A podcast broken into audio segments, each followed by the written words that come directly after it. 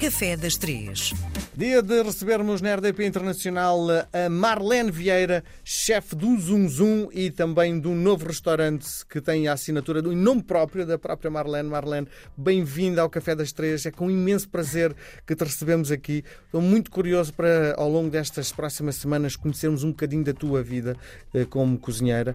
E uma das curiosidades que eu tenho é, muitas vezes és convidada para fazer eventos fora de Portugal, não é? Eu, por exemplo, sou um bocadinho mariquinhas com os meus fones. Estes fones XPTO, mandei vir de não sei onde, uh, uso para trabalhar. Quando sou confrontado com uma situação em que uh, tenho que fazer uma emissão no exterior e não levo o meu material, fica aflito. Acontece mesmo contigo? Precisas ter a tua faca feita para a tua mão? O teu material tem que ser eh, feito para ti? Não, as mulheres são mais desarrascadas, não sei se sabes. Boa tarde.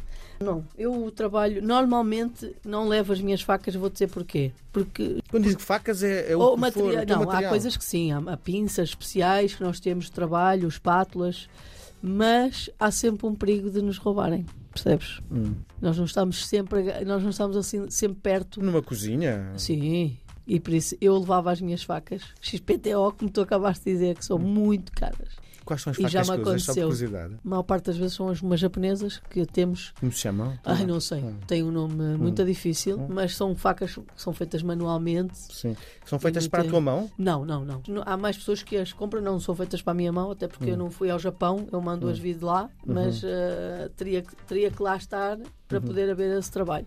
Sim. Se bem que nós temos boa cotelaria em Portugal, atenção. Sim, com certeza. com Temos, certeza. e para o dia a dia e para coisas eh, normais eh, funciona lindamente e, Uhum. e tem um bom peso, que às vezes é, é a questão do peso, sabes que é muito. Ainda bem que tocaste nesse assunto porque tem muito a ver com o tamanho da nossa mão, com a, a- a força que nós fazemos para agarrar na faca. Se o cabo for muito fino, temos que apertar muito e vamos ficar aqui com tendinites nos pulsos. É preciso ter essa, essa sensibilidade. Portanto, tem a ver com o peso da faca, tem a ver ali com o tamanho, com o comprimento. Hum. Uh, mas se for para fazer coisas fora, por norma eu não levo, porque já me aconteceu desapa- Roubarem. desaparecerem. Sim. Sim. Diz-me outra coisa, por exemplo, Brasil, hum, não sei se já foste convidado para. Não, por acaso não. Bom, mas, mas- acho que estou perto de lá chegar. Sim, mas pá, uma das coisas que eu sinto é o azeite no Brasil tem um pH completamente diferente do nosso, o paladar é diferente e muito provavelmente. Mas vai daqui, certo? Mas não vai daqui o não, tem, azeite. tem coisas que são produzidas lá. Ah, ok. Uh, a questão que se ponho é: vais a um sítio qualquer e uh, estás a cozinhar para o Barão da China, para o Rei da Patagónia e um, de repente falta-te um material. Como é que improvisas? Olha, eu já ouvi dizer que no Brasil, por exemplo, não se conseguem fazer bons pastéis de nata. Não sei se é verdade, se é mentira, mas há muita diferença, tem a ver com a água, sabes? Com o pH, Uhum. Eh, que altera completamente. Os Leva italianos. água, pastel de nata? Estou aqui a pensar, leva, claro, Sim. leva na massa a água. Uh, por exemplo, os italianos, que eu conheço alguns que vieram a Portugal tentar fazer massa de pizza, a massa deles, a receita deles, eles dizem que não conseguem fazer Tão igual, bem, por causa da água. Sim. Uh, é, é muito complicado. Uh, há certas coisas que nós temos que garantir que vamos ter muito semelhante. Né? O bacalhau, se nós formos preparar um bacalhau uh, como o nosso, de cura Hum, sim. portuguesa, e depois podemos fazer qualquer receita. Tens que trazer. Ou levamos, a Sim. maior parte das vezes levamos, Sim. nós, porque não existe, eh, olha, na Europa existe, a maior parte dos países tem eh, bacalhau salgado, mas não é com aquela cura portuguesa Sim. que fica ao solo. Não, é só salgado. Assim, colocar sal por cima, não tem tanto tempo de cura, não tem aquelas coisas todas. Maior parte das vezes nós temos que levar os nossos ingredientes, Uhum. porque temos ingredientes muito específicos ah, e com um sabor eh, especial, e por isso é que a nossa cozinha é tão, tão rica. Ahm, se tivermos que fazer cozinha portuguesa, se nos desafiarem para fazer uma cozinha nórdica ou uma cozinha francesa, nós chegamos lá e queremos, e acontece muito a ver, eh, Sim, sermos apresentados aos produtos sim. e improvisarmos naquele momento, que essa também é uma valência sim. que os chefes e os cozinheiros têm que ter, têm que ter uma capacidade de improviso. E tu tens essa capacidade? Tenho, eu até gosto. Sabes que eu, eu acho que é o que me dá mais gozo é ter eh, um cesto de surpresa e fazer dali e muitas vezes é assim que se cria pratos, sabes? Sim. No Sim, mas- improviso, mas- mas- na sensibilidade? Mas é que isto não fica bem, bem, bem ao meu género. Vou pôr aqui o meu nome, ainda por cima. Neste momento, comer Marlene Vieira é de uma grande responsabilidade, não é? É, é.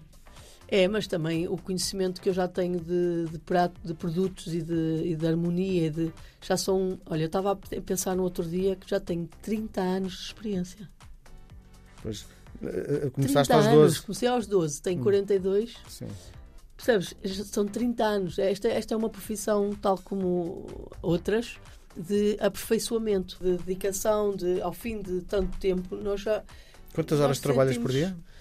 Agora menos já, do que já trabalhei. Uhum. Eh, trabalho cerca de 10 horas, mais ou menos. Sim.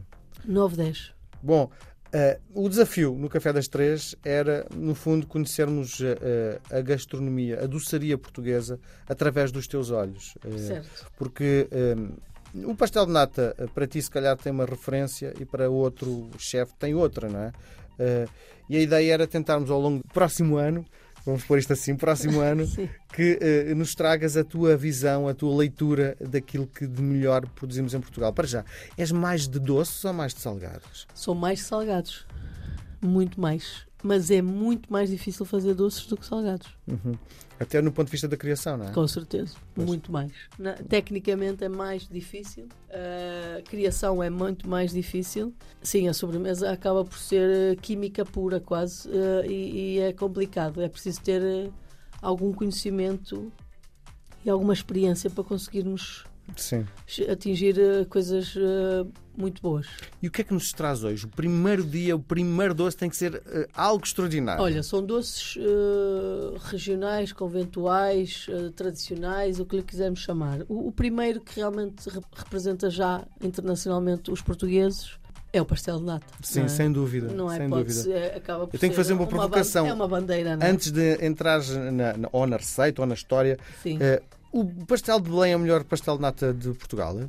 O pastel de nata para mim é melhor que o pastel de Belém. Eu vou ter que dizer a verdade. Para mim é. Claro, claro, claro. Para mim é porque é assim, se comermos os dois quentes, se calhar o pa- pastel de Belém eh, resulta.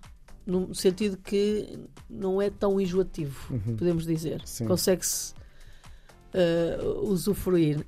O pastel de nata consegue-se comer com três dias, quase. Sim, E, sim. e mesmo assim sentir aquelas sensações todas que o pastel de nata nos traz. O pastel de nata é feito de manteiga, não é? A base é manteiga, não é? Ou Não. Não? Os primeiros foram, eram feitos com banha. Hoje há quem mistura as duas. Usas banha na tua cozinha? Uso, claro.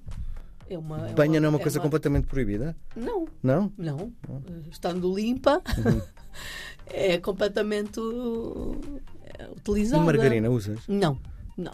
Muito bem, vamos então ao pastel de nata. Pastel de nata. Olha, o pastel de nata é o mais, é o que, é o que eu estava a dizer, é o mais consensual entre os portugueses e não só. Portanto, é, é- é a nossa bandeira a nível de doces eh, mundialmente. Quem nos é? visita leva para Ah, casa esquece. a ideia do pastel de nata, Está é? tudo à procura do tal doce que já foi replicado por chefes internacionais e que normalmente sai um desastre. Sim, mas a, a receita não é assim tão difícil de, de Olha. fazer, pois não, porque um, um dos segredos dizem que uh, no- quem vai trabalhar para os pastéis de Belém assina um papel onde a receita tem que ser eh, guardada, não é? Tem que assinar um, um contrato de confidencialidade. Sim. Assim que no meu espaço isso também acontece. Todas as receitas Uhum. que eles aprendem ou que lhes são dadas no meu espaço, nos meus Ah, espaços, é, faz isso. quando saem, não as podem usar nos outros sítios onde estão a trabalhar. Uhum. Claro, são receitas de assinatura, são receitas criadas que trazem as pessoas aos nossos espaços. Portanto, Há a Sociedade Portuguesa de Autores para os cozinheiros? Não, não, não. Mas há um contrato que abrange normalmente. Sim, mas se alguém replicar a tua dez, receita, tu podes. eh, Posso, posso uh, mover um processo, claro. Há um contrato assinado onde a pessoa, durante X tempo, não pode dar uso àquela receita. Claro que se me pedirem autorização, isso acontece. Isso já aconteceu algumas vezes. Sim. Já fazemos imenso da- do pastel de nata. Voltamos ao pastel Mas de nata. sabes que o pastel de nata foi o primeiro doce que eu tentei fazer aos 12 anos. E? Porque para mim já era um doce tão perfeito no seu equilíbrio, Uhum. na textura eh, e nos sabores, que era, era por onde eu queria começar. Logo pelo mais difícil. Esquece. Não é pelo mais difícil, mas é um dos mais difíceis. E realmente o pastel de nata sozinho, sem nenhuma formação, sem nunca nos terem ensinado, sem nunca termos visto a fazer, é impossível de fazer. Sim. Seguindo Porque- apenas uma receita. Porque eh, a receita divide-se em duas fases. Eh, primeiro tem que ser aquela massa, A primeira é a massa dos a pastéis de nata, que é complicada que não fazer, é assim tão simples, é muito Sim. complicada. e depois o recheio, não é? E depois o recheio, que também tem processos, Sim. Uh, tem várias fases, Sim. o próprio recheio. Sim. Uh, E olha, portanto, e tu o que é que achas eh, das novas eh, tendências que metem chocolate, que metem. No pastel de nata à esquina não há? Já há Já. pastéis de nata com Sim. chocolate. Já. Ah, pá, graças vez- a Deus que eu nunca provei. Muito bom.